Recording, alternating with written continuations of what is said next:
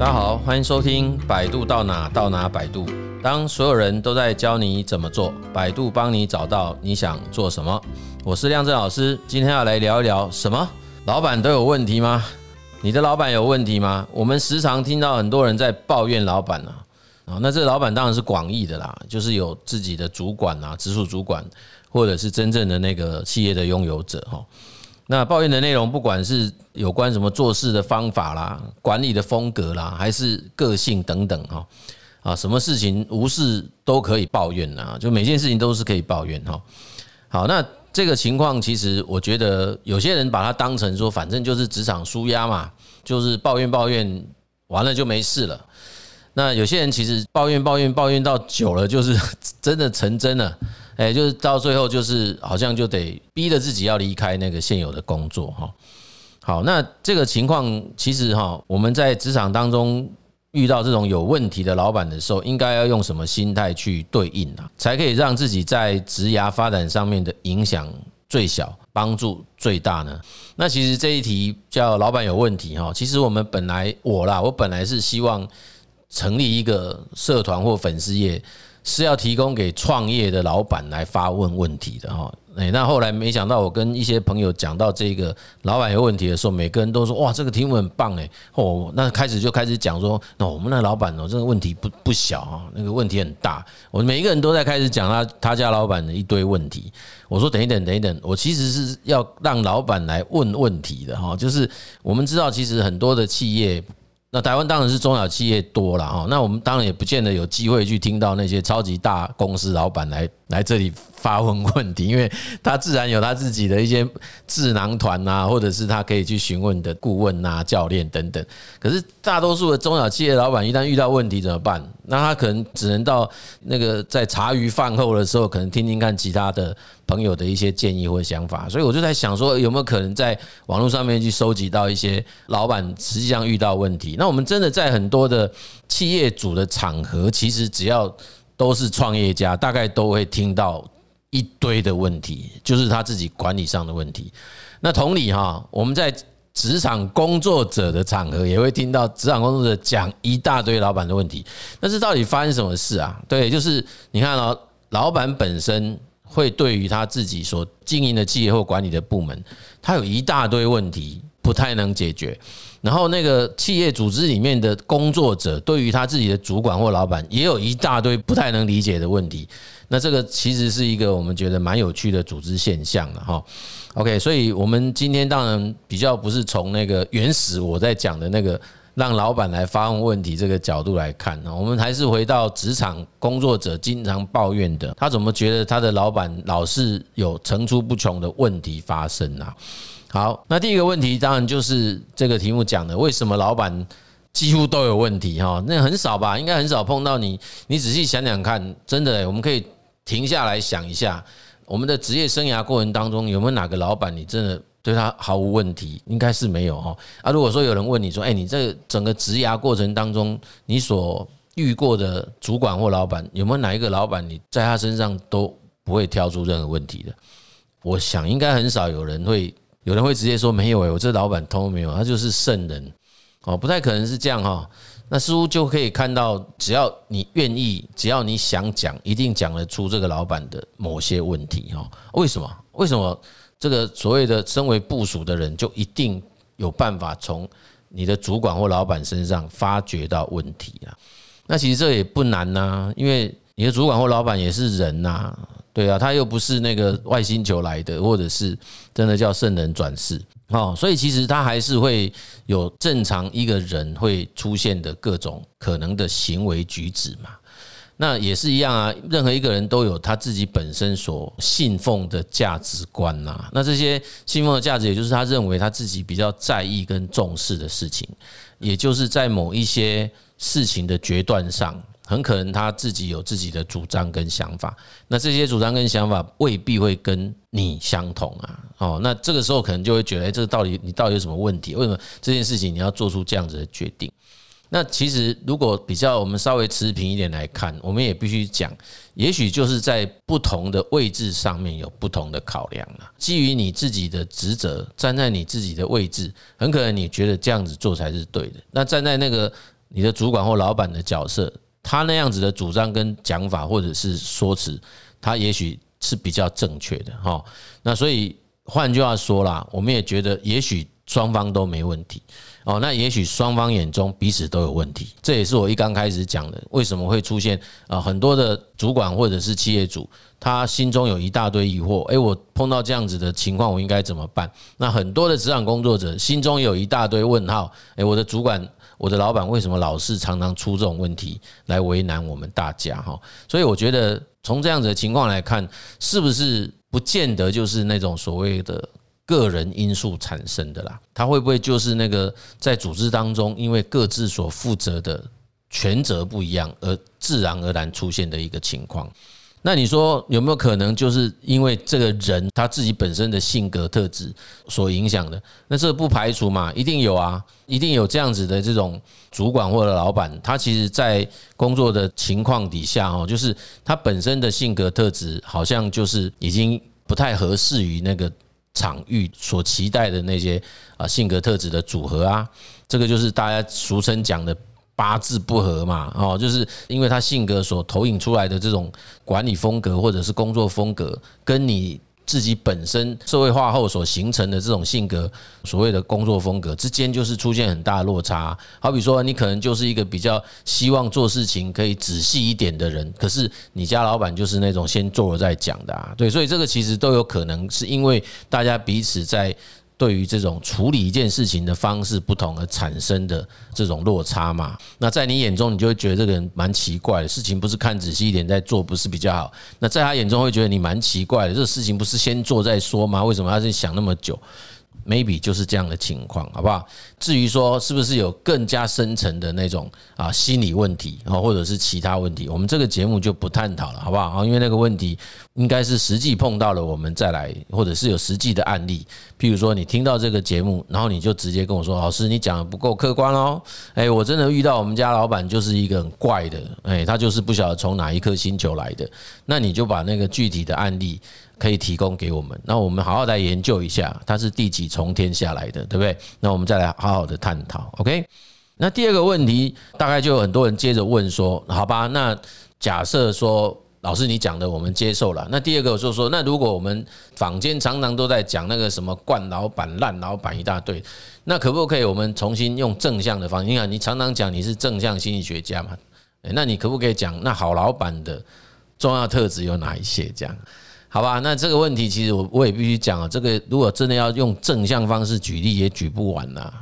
好，那我们可能还是可以借重某一个框架来理解这个问题啊，要不然这个节目会说不完，你知道吗？哈，你把所有的德性全部拉拉出来，那些德性我们都希望那个老板要具备啊，那才是好老板啊。可是你就会发现，这样的老板只有两个人。一个还没有出生，一个已经过世了，这样啊，所以我们对一个所谓的好老板的条件，如果把它描绘的过度的完美啊，其实也不见得是务实的啦。所以我们来看一下那个，嗯，我们之前有一集节目曾经提到的那个 Patrick Lencioni 哈，就是那个在谈组织形成的五大障碍的这位很有名的管理顾问，他其实也曾经写过一本书，叫做《烂工作的三个迹象》。那我觉得可以从这个角度回过头来看，因为毕竟所谓的烂工作也是你的主管或老板造成的哦。我讲应该是没有错了哈，就是因为就是那个组织嘛，就是那个企业，你的环境就是让这个工作让你觉得很烂。那他其实用寓言故事的方式来。描写那个场景哦，我觉得那本书还蛮好看的。简单来讲，这所谓烂工作的三个迹象，第一点就是啊，叫只是过客啊。什么叫只是过客？只是过客意思就是说，我们自己会觉得在那家公司哦，经常很像透明人呐，就是不太有人介意你是不是这家公司的一份子啦。就是你在那家公司也好，没有。也没关系，这种感觉这样哈，所以不太是有重要性在哈，所以其实这种工作就叫烂工作。那意思是什么？如果我们把它回过头来看，如果你要觉得你的老板很好的话，你的主管很好的话，那当然他应该要至少要让你不要觉得自己像过客一样啊，他必须要真正看到你的存在，他必须要真正的知道你为什么来我们公司哦，要很清楚的知道你对公司的价值跟。它的意义是什么？这个部分是身为主管或老板的人的责任呐。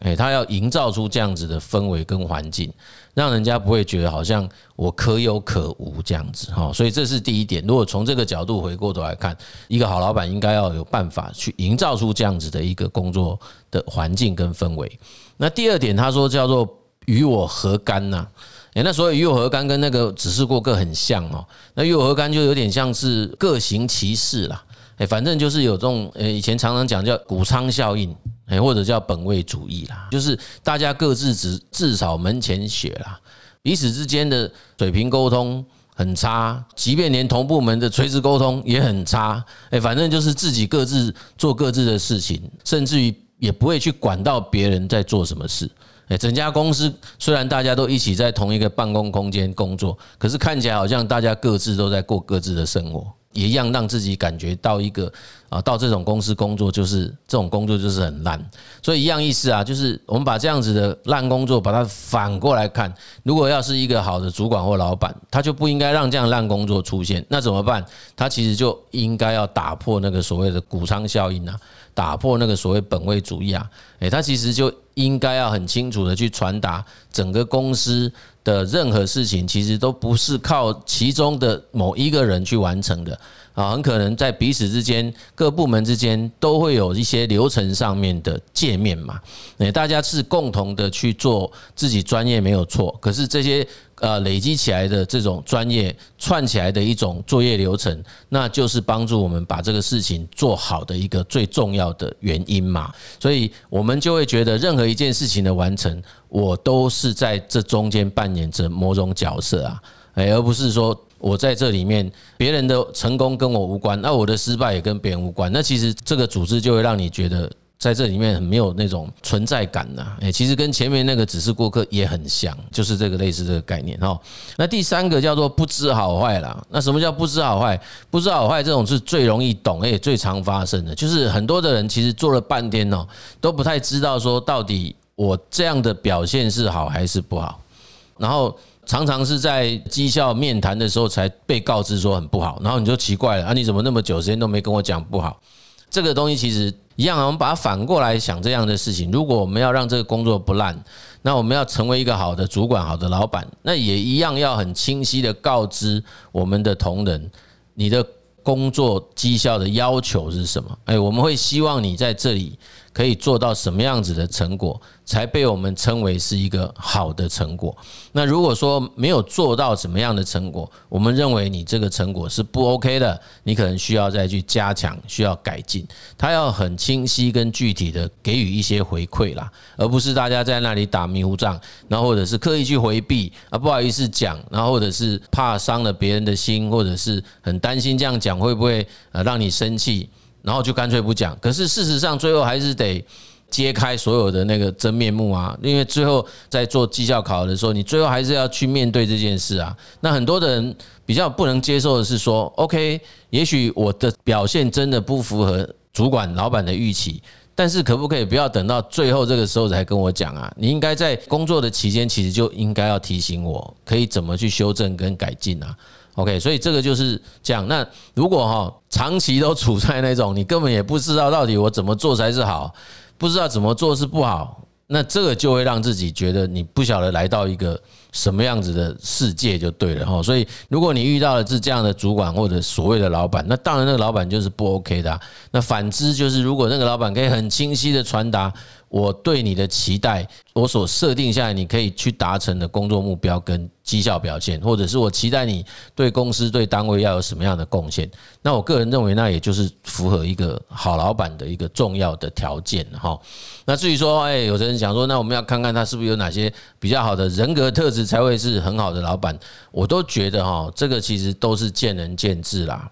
哎，因为这个就一样可以延伸到第三题来谈，就是如何遇到。好老板，我们要怎么样才有机会碰到一个很好的老板？那其实这个问题哈，我觉得也是上帝才会知道的。因为什么？什么叫做好老板？那我们讲上帝就讲你啦，你才会知道的哈。所以我还是必须回到说，我们要重新去看待，到底你希望在职业生涯或者在职场当中，你的职业生涯发展应该要长成什么样？然后这个职业发展过程当中，我必须认为说，除了自己要有足够的自主跟能动性以外，我们所所属单位的主管或老板，他的参与跟协助也很重要。首先，必须要先让自己对于自己的职业生涯发展具有那个叫主人翁思维啦。也就是说，你不是在那里等待着别人来帮忙你啊，或者是协助你要如何去发展自己的职业生涯，而是自己本身就会有一种自我的期许，或者是设定说，诶，我进来这一个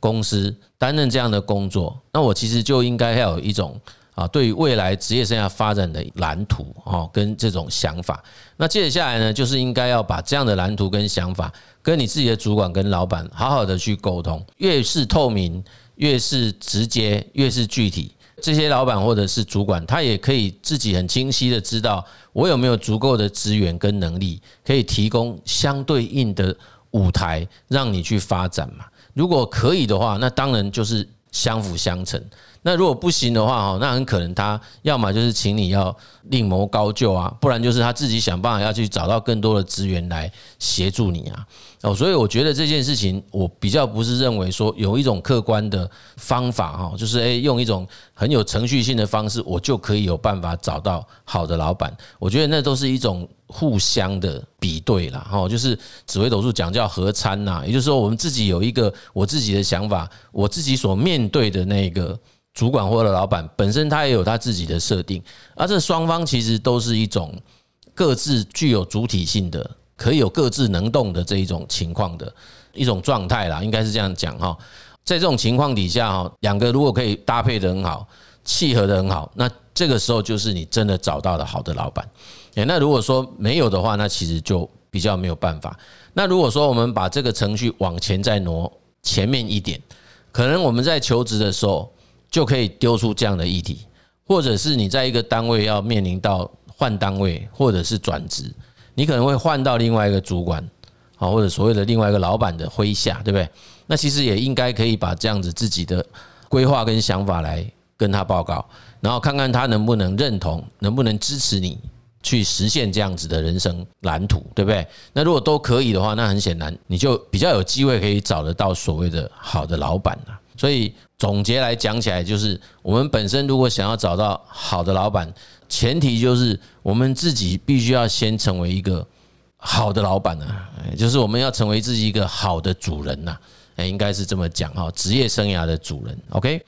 好，所以哈这一集的节目跟大家来交流这样子的一个议题，我们大家轻松一点来看待这个事哈，我们比较不是那么主张说哦，一直不断的持这种啊相对负面的方式去抱怨自己的。主管或者是老板，因为我觉得那个其实是于事无补啦。如果说你就是觉得说，好吧，我只是抱怨完我就算了哈，那我让我宣泄宣泄，舒舒压，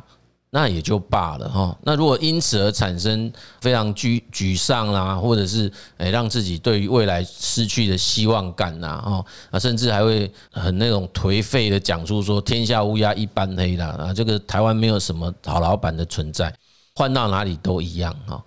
那其实我觉得，在一个现在这种职业生涯不断延长的这种时代下，那你要那么早就让自己存在对所谓的未来职场老板这种观念，那岂不是蛮悲哀的嘛？哈，对，那而且更何况我们也觉得说，即便是一个主管或老板，他也是一个人呐，哦，那只要是人哦，就不会是那种一百分的万能者。哦，那虽然我们不断的在强调那个。比较新的概念叫做谦逊领导力哈，我们一直在强调啊，领导者本身必须要先站在那种比较 humble 的位置上面哦，来看待自己的领导角色。但是毕竟那个是宣导嘛，不见得每一个领导者都会这么想事情呐。哦，所以有时候就会让那个在他底下被领导的人就会感觉到这个领导者好像不是我心目中所设定的那个好的老板哈。OK，那我常常讲就是说，我们还是要把这个注意力的焦点放在我们自己可以影响跟可以做的事情。对于对方来讲，我们其实能影响跟可以做的事情其实挺有限的。我们自己可以做可以影响的事情反而是比较大。回过头来讲，就是说，如果我们真的有权利、有机会可以挑选，那当然我们应该要尽可能去选择那个可以充分帮助我们自己实现自己内在最想要去实现自我的那个人，或者说真的可以帮助我们发挥自己优势的人。这个才是我们觉得说被探讨的核心关键呐哈，所以工作的重点并不在于说我们今天所相处的主管或老板有什么问题哦，而是说我们是不是真的有能力可以来协助解决老板他的这一个角色跟他的职位哈所面对到的问题哈，就是我们本身应该就是要来协助帮他解决这个相关的问题嘛哈。如果说我们一直没有办法协协助解决问题，我觉得他应该觉得我们才有问题吧，哈，而不是他有问题，哈。好，那另外哈，我我觉得另外也要跟大家在交流的一个观念就是说，哈，事实上整个职场的那个牢固关系已经出现了一些变化了，哦，就是讲质变，哦，就是那个公司跟员工之间的关系已经不再是过去长期我们所认识的这种。依附关系了，哦，或者是那种比较像华人那种家长式的关系哦，比较不是这样的。他强调的是一种专业的合作关系，或者是价值的一种交换关系，就是形容说企业会越来越像职业球队，而员工会越来越像职业球员。那职业球员当然要寻找可以让他有更大舞台的球队。而球队当然要寻找可以让他们产生更大票房的球员。那当然，他也提醒了企业主说，你也不要把每一个同仁一进公司之后就把他当成是啊，他就是你的骨干的同仁哦，应该要先从本身一开始的专业的合作，然后进一步多一些职责以外的工作，看看他愿不愿意承担，让他也多涉入一些组织的一些范畴。那最后第三阶段才会是成为自己经营的骨干，就是要有一个阶段性的关系建立啦。那我相信。换到另外一面也是一样，哎，我们身为公司的，假设是一名员工来讲，我们也许也应该用这种方式来看待自己跟老板的关系。一刚开始很可能也是一种专业的合作，那接下来我们可能考虑要不要扩大我跟他之间的合作范围。哎，我能不能除了原先专业以外，他今天有一些其他的要求，或者是我可以提出一些其他要求，我想要承担更大范围的工作职责，我愿不愿意去做？或者是他有没有邀请我去做？那如果都有的话，我们就再往下去走到说，那最后彼此来思考，是不是要再更进一步成为所谓的组织中的骨干啊？那我们就会有更深深入、更密切的一种。合作关系嘛，所以在这种情况底下哈，我们就比较不会出现那种所谓的抱怨呐，因为我认为那个抱怨很可能就来自于彼此认知上的落差啦。他很可能认为你应该是某一种角色，而我们认为说我还没有到那样的关系啊，所以很可能就会出现这样子的一个彼此之间，包括观念、包括价值上面的差异，而产生的所谓的抱怨哈。那如果说你真的在某个组织一直出现这样的情况哦，那我也是觉得说，与其你不断的抱怨呢，那不如就好好认真的思考，要不要就是真的离开这个组织啦，不然就是好好的去调整一下自己在这个组织中的位置。好，因为你不断的抱怨，基本上我觉得比较容易会影响到自己的职涯发展，那其实是蛮不值得的。我还是说，整个世界是很宽广的。也不见得只有在这个现有的位置才能够让你有所发挥嘛。诶，如果说自己觉得有一个更好的空间跟舞台，那应该要勇敢的去追求跟追寻，对不对？所以我们应该要好好的来把这个所谓自己的职业生涯发展的主导权掌握在自己手上啊，成为一个自己职业生涯发展甚至自己人生的 CEO，我觉得才是。这一集我们主要要跟大家传达的重点，不必要把自己的这个职业生涯发展的重心一直在看在你今天碰到这个老板是不是有问题啊？我觉得这个有点浪费自己的生命啊！哦，应该回过头来看，我们接下来应该要怎么去好好发展自己的人生啊，或者是自己的职业生涯，这个可能会比较重要哈。本集的节目呢，我就跟大家分享到这个地方。如果大家喜欢我们的节目哈，也请。各位帮忙分享，那也希望大家可以订阅哈。那谢谢各位的收听，百度到哪到哪百度，我们下集见。